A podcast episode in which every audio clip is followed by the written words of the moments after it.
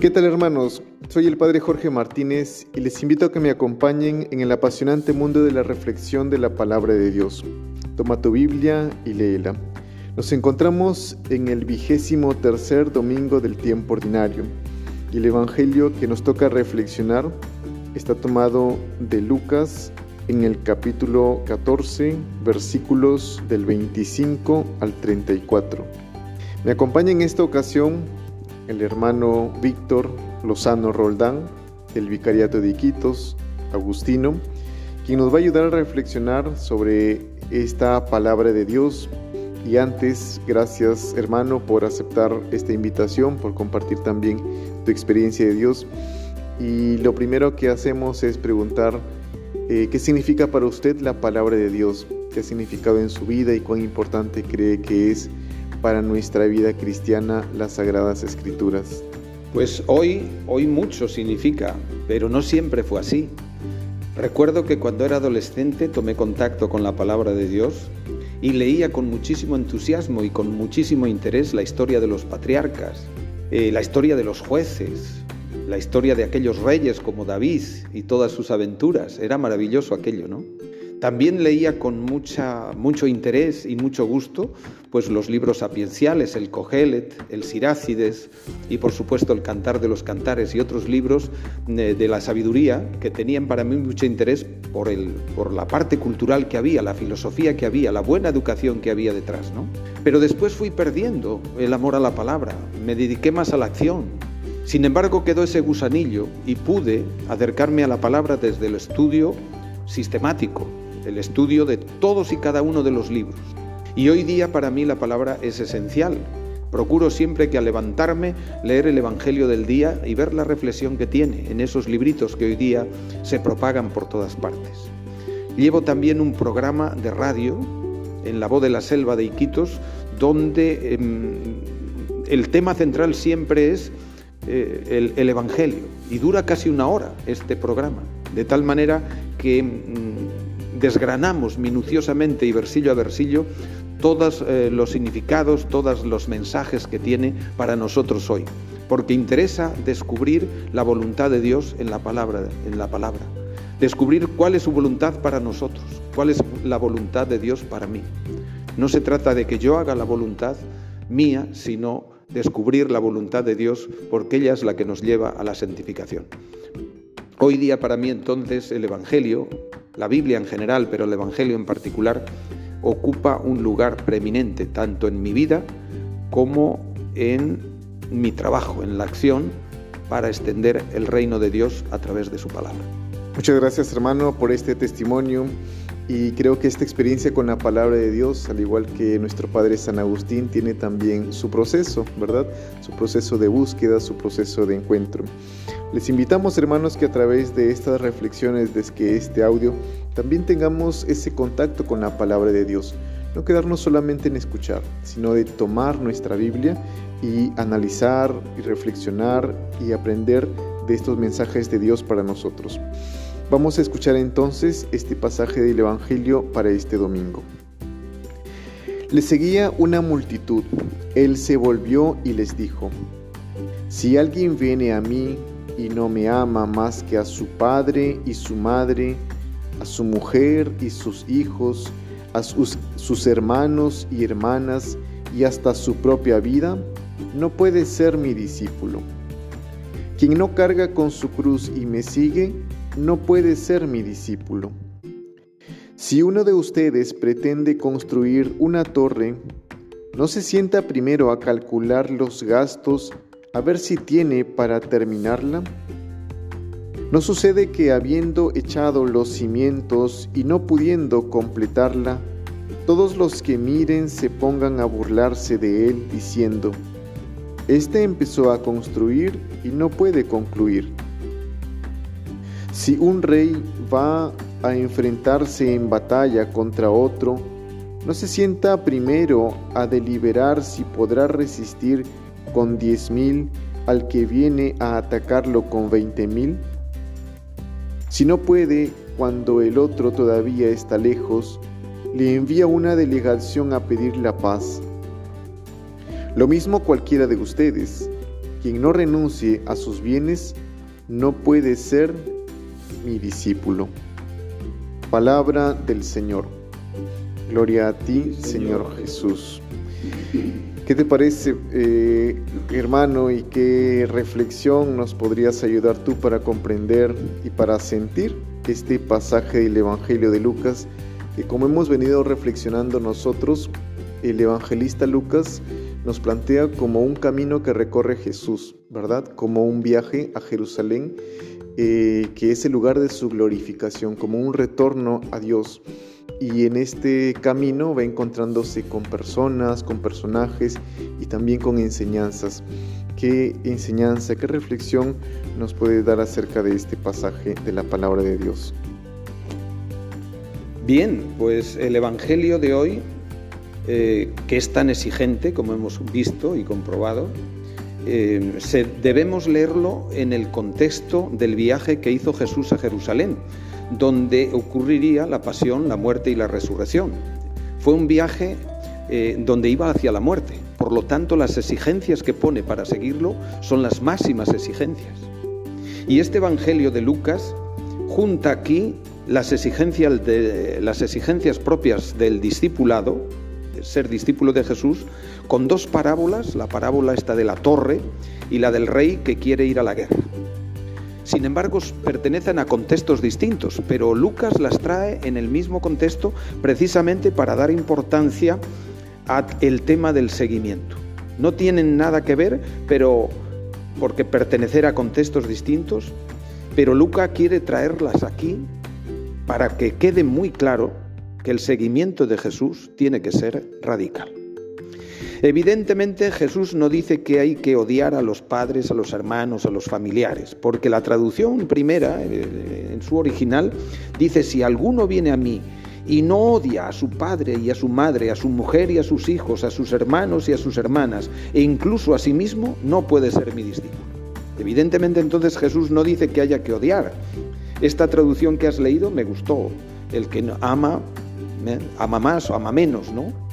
Eh, la que yo tengo es, dice, el que no pospone a su padre a su madre por mí. Viene a ser por ahí lo mismo, ¿no? Entonces no hay que odiar a los padres o hermanas, sería contradictorio con lo que dice Jesús en otras partes del Evangelio, ¿no? Que había que amar incluso a los propios enemigos. No va a decir ahora que hay que odiar a papá y mamá. Lo que quiere decir entonces el Evangelio de hoy es que el seguimiento de Jesús tiene un valor absoluto respecto de cualquier otro proyecto humano. Ante el proyecto de Jesús, todos los proyectos demás, todos los proyectos humanos quedan inferiores, quedan secundarios. Incluso el proyecto de la familia, la propia familia. Antes la tradición hablaba de odiar y hoy se prefiere decir preferir o amar menos o amar más. Efectivamente, si alguien quiere ser discípulo de Jesús, pero prefiere los proyectos familiares, las ataduras culturales, las ataduras sociales de ese entorno familiar, no puede ser discípulo de Jesús. ¿Por qué dice esto Jesús? Pues porque los familiares transmiten amor, transmiten seguridad, la propia de la familia, pero también esas familias y esos clanes familiares transmiten otros valores, que un discípulo de Jesús no puede asumir. Por ejemplo, hay familias que tienen y arrastran un odio ancestral hacia otras familias. Un odio que pasa de padres a hijos, de generación en generación. Y eso no lo puede asumir un discípulo de Jesús. Cuando se dan estos casos, es preferible la ruptura familiar. Tienes que romper con tu familia, porque si amas más a la familia con sus proyectos y con esas tradiciones, no te haces digno de ser discípulo de Cristo. Cuando se dan esos casos, entonces es preciso la ruptura. Por eso el discípulo, como el hombre que construye la torre, o el rey que va a la batalla con 10.000 y se enfrenta con otro que trae 20.000, debe evaluar el compromiso que va a asumir, el compromiso de tomar la cruz y seguirle, el compromiso de ser discípulo siguiéndole tras sus huellas calientes. Y debe saber lo que cuesta, y si tiene capacidad de llevarlo adelante o no. Lucas aquí quiere ser enfático. No juguemos, esto es serio. Ser discípulo de Jesús implica un gran riesgo humano, inclusive a veces a tener que oponerse a la propia familia. Jesús propone una nueva forma de vida, propone una nueva forma de sentimientos, de preferencias, que a veces implican rupturas, rompimientos con la propia familia. ¿Qué es lo que más quieres? Y tendrás que hacerlo por fidelidad a Jesús.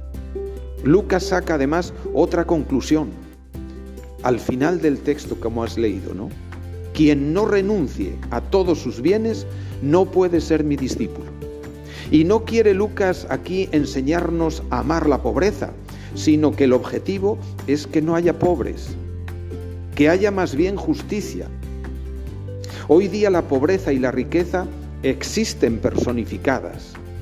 Pocos ricos, muy ricos, y muchos pobres, muy pobres.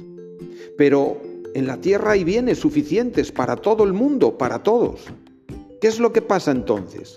Pues lo que pasa es que el mundo es injusto debido a los que aman las riquezas, a los que aman el poder. Y en muchos casos, esos amores y esas grandes herencias de la familia los transmiten de padres a hijos, de clanes a clanes, y defienden intereses de clase, defienden intereses de grupo, eh, eh, eh, riquezas mal habidas. Por lo tanto, el discípulo tiene que elegir o Cristo o las riquezas. Ese mundo cae frente a la radicalidad del reino de Dios, cae ante Jesús y tienes que elegir o Dios o el Dios dinero, o Dios o el Dios poder. Para esas familias supone un verdadero escándalo tener que elegir entre tus padres y Cristo. Son verdaderas rupturas y rupturas dramáticas. San Lucas, al redactar su Evangelio, saca estas conclusiones que nos quiere enseñar. Que decidirse por Jesús es primordial, prioritario a cualquier otra decisión. En ciertas situaciones, el verdadero discípulo debe preferir la radicalidad del Evangelio a las componendas con el Evangelio. Debe preferir, preferir la voluntad de Dios a las imposiciones religiosas, a las imposiciones sociales o políticas de la familia, de esos que llamamos los nuestros. Eso no significa odiar a papá y mamá, pero sí desobedecerlos, sí tomar otro camino, el de Jesús. No se puede uno plegar a las imposiciones de la familia cuando van contra los valores del reino de Dios. Odiar pues a padre y madre, hermanos y hermanas, significa separarnos de sus criterios, separarnos de sus imposiciones injustas, de sus tradiciones que chocan frontalmente con los valores del Evangelio y con los valores del reino, de todo aquello que al cristiano, este cristiano que quiere ser él, no puede mantener de ninguna manera. Y no lo puede mantener porque choca con el, Evangelio, con los valores centrales del Evangelio. Si no lo hacemos, por no traicionar a la familia, por no traicionar a los nuestros, nunca seremos dignos de ser discípulos de Cristo. Muchas gracias hermano, creo que es una es todo un análisis de este, este seguimiento que nos exige Jesús, de esta radicalidad. Y no quisiera terminar aquí, sino sacar tal vez un poquito más de esta palabra de Dios que es exigente también para nosotros. Y este seguimiento de Cristo que va con esta ruptura, a veces con algunas estructuras familiares, con algunas estructuras políticas incluso, ¿verdad? De algún grupo político Em, quisiera que nos des tal vez una última palabra de una reflexión para los que nos escuchan, que son sacerdotes, frailes, padres de familia, también jóvenes seminaristas. Eh, ¿A qué nos lleva hoy en nuestro país, en nuestro contexto, esta palabra de Dios del seguimiento de Cristo, que incluso nos tiene que hacer eh, romper con estas estructuras, con estas herencias, con aquello que nos aleja de Jesús? Em, ¿Qué mensaje último, hermano, en este contexto que estamos viviendo de crisis política, económica, en nuestro país y en el mundo, ¿verdad? En base a lo que nos exige Jesús. El seguimiento de Jesús es el mismo en aquel tiempo y hoy, y tiene las mismas dificultades, y conlleva los mismos riesgos, y los mismos desafíos. Un joven de hoy siente el llamado de Dios, pero se encuentra con su madre y le dice, pero no voy a tener yo nietos, pero yo no voy a tener entonces disfrutar de ti, pero quiere decir entonces que te vas y he perdido un hijo, yo no voy a criar un hijo para otros, no quiero... Eh, Gastar pólvora en gallinazos, te dicen. ¿Cómo mi hija va a ser religiosa? Eso es matar pólvora, gastar pólvora en gallinazos. No saco nada de ella, porque ven a los hijos como una riqueza, como un amor que tiene que seguirles a ellos, en su herencia, en sus gustos, en sus profesiones. Y lógicamente, ante esto a veces el joven se plega el joven se chupa, el, joven se, dice, yo no, no, no, no, no puedo. ¿Cómo me voy a oponer a mi madre? Y termina obedeciendo a su madre. Está traicionando a Jesús. Está traicionando su vocación. Está traicionando el llamado. Tiene que ser valiente y decir, mamá, te quiero mucho. Pero yo voy a seguir a Jesús. Voy a seguir mi vocación. Tú me has criado para ponerme alas y abandonar el nido, no para tenerte, eh, tenerme bajo tus alas permanentemente. Uno tiene que criar a los hijos para la libertad, tiene que criar a los hijos para Dios. Las verdaderas familias no son las que engendran a sus hijos en la carne, sino aquellas que los engendran para el, espíritu, para la libertad. Eso es un nuevo renacimiento. Y entre ellos la vocación, sea la vida religiosa, a la vida sacerdotal, a la vida de, eh, laical, pero siempre saber que tenemos una vocación y que esa vocación muchas veces choca contra intereses, choca contra familias, choca contra actitudes, contra tradiciones que radicalmente se oponen a, lo central del Evangelio. Hay familias que odian a otras familias tradicionalmente. Es argumento incluso de obras de teatro como esas tragedias de Shakespeare, ¿no? Una familia que odiaba a la otra y los jóvenes se, enamoraron, ¿eh? se enamoraron. Sin embargo, ¿ves? Triunfó el amor, triunfó el, aspecto del Evangelio, que hace superar mm, todas estas eh, antivalores que chocan con el seguimiento de Jesús, que chocan con el reino de Dios, que chocan con lo básico del Evangelio. Muchas gracias hermano. Entonces, queridos hermanos que nos escuchan, la palabra de Dios es exigente para nosotros. El seguimiento de Jesús es radical. Para nuestra propia felicidad para nuestro propio camino de eternidad, para nuestra propia realización como personas. Que tengamos un bonito domingo en familia. Tole leye.